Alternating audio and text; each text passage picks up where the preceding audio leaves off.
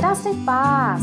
Gente, ansiedade, o estrangulamento da alma.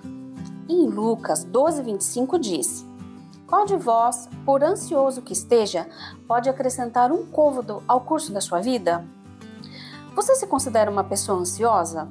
Vive se remoendo por dentro? O significado da palavra ansiedade é estrangulamento mesmo. Muito forte isso, né? Porque a ansiedade é como se estivesse apertando o pescoço, te sufocando.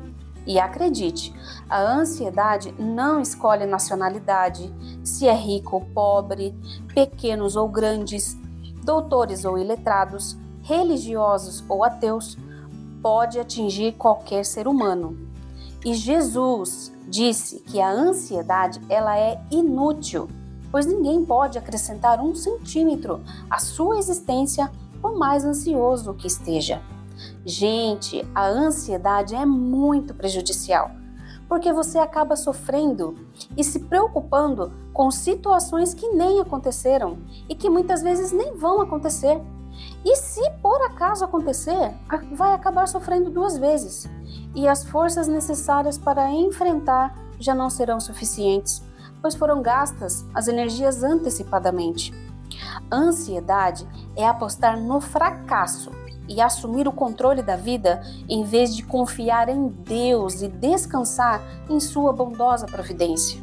É muito importante entender que a ansiedade é pecado, pois é um sinal de incredulidade.